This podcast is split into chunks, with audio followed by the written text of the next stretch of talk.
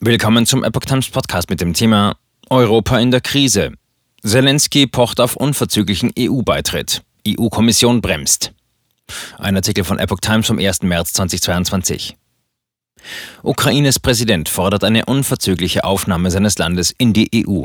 Parallel bestätigt der Internationale Gerichtshof den Eingang einer Klage der Ukraine gegen Russland. Vorwurf Völkermord. Der ukrainische Präsident Volodymyr Zelensky pocht angesichts des russischen Angriffskriegs auf einen EU-Beitritt seines Landes. Wir wenden uns an die EU zur unverzüglichen Aufnahme der Ukraine nach einer neuen speziellen Prozedur, sagte Zelensky. Ich bin überzeugt, dass das gerecht ist. Ich bin überzeugt, dass wir das verdient haben. Später am Tag unterzeichnete Zelensky ein entsprechendes Gesuch zur EU-Aufnahme und ließ Fotos davon veröffentlichen. An die russischen Soldaten gerichtet, sagte Zelensky, rettet einfach euer Leben, geht. Kiew hatte bereits in den vergangenen Tagen die Aufnahme in die Europäische Union gefordert. Auch EU-Kommissionspräsidentin Ursula von der Leyen sprach sich zuletzt für den Beitritt der Ukraine aus. Sie sind einer von uns und wir wollen sie drin haben, sagte von der Leyen. Auch Tschechien unterstützt die ukrainischen Bemühungen um eine Aufnahme in die Europäische Union. Wir müssen in diesem Augenblick klar signalisieren, dass die Ukraine in der Europäischen Gemeinschaft demokratischer Staaten willkommen ist, sagte Ministerpräsident Petro Fiala nach Angaben der Agentur CTK. Er sei zwar ein Freund normaler Prozeduren, aber man sei derzeit nicht in einer normalen Situation, betonte der liberal-konservative Politiker. EU-Kommission dämpft Erwartungen. Ein Sprecher der Europäischen Kommission dämpfte allerdings die Erwartungen auf einen raschen Beitritt. Es gebe einen Prozess für die Beitrittsverhandlungen, um EU-Mitglied zu werden, sagte der Sprecher. Die endgültige Entscheidung liege bei den EU-Ländern und nicht bei der Kommission. Eine formelle Beitrittsanfrage sei bislang nicht bei den EU-Staaten eingegangen, auch wenn es bereits Zusammenarbeit in vielen Bereichen gebe. Bevor Länder EU-Mitglieder werden können, müssen sie etwa die geltenden EU-Gesetze in nationales Recht umsetzen und eine Reihe von Kriterien erfüllen. Baerbock zurückhaltend zu schnellem EU-Beitritt. Außenministerin Annalena Baerbock hat sich ebenfalls zurückhaltend zu einem raschen EU-Beitritt des Landes geäußert. Allen sei bewusst, dass ein EU-Beitritt nichts ist, was man in einigen Monaten vollzieht, sagte die Grünen-Politikerin nach einem Treffen mit ihrem slowenischen Kollegen Ante Loga in Berlin. Vielmehr ziehe ein solches Vorhaben einen intensiven und tiefgreifenden Transformationsprozess mit sich.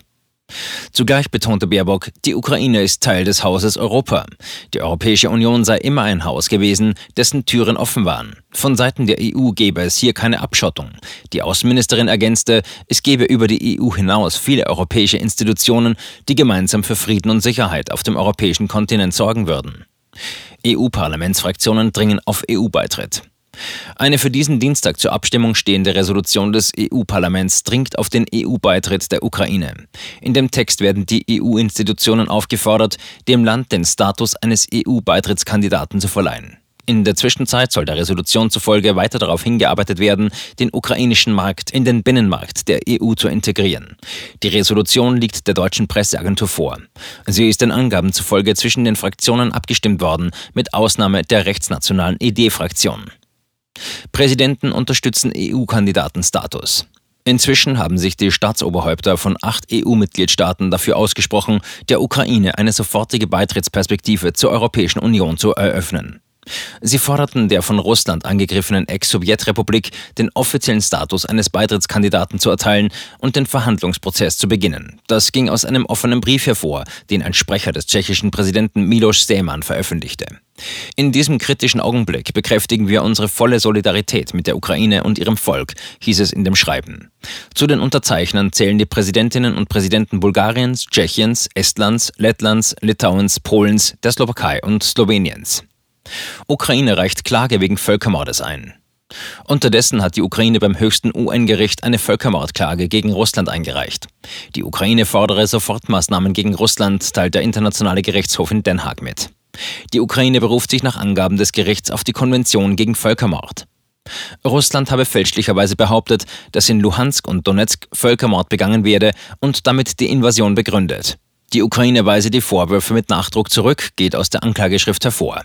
Das Gericht soll nun in einem Dringlichkeitsverfahren erklären, dass Russland keine rechtliche Grundlage hat, in und gegen die Ukraine vorzugehen. Ein Termin für eine Anhörung steht noch nicht fest. Zuvor hatte der ukrainische Präsident Volodymyr Zelensky die Klage bereits via Twitter angekündigt. In der Anklage beschuldigt die Ukraine Russland auch, Taten von Genozid in der Ukraine zu planen und absichtlich Menschen der ukrainischen Nationalität zu töten oder schwer zu verletzen. Das Gericht soll Sofortmaßnahmen anordnen, um die Verletzung der Rechte der Ukraine und seiner Bürger zu verhindern. Bereits zweite Klage gegen Russland. Gerichtsverfahren vor dem Internationalen Gerichtshof sind meist langwierig. Bei einem Dringlichkeitsantrag kann eine Anhörung allerdings schon innerhalb weniger Wochen angesetzt werden. Vor dem UN-Gericht läuft bereits ein Verfahren gegen Russland. Die Ukraine hatte das Land wegen der Besetzung der Krim und der Finanzierung russischer Separatisten und Waffenlieferungen angeklagt.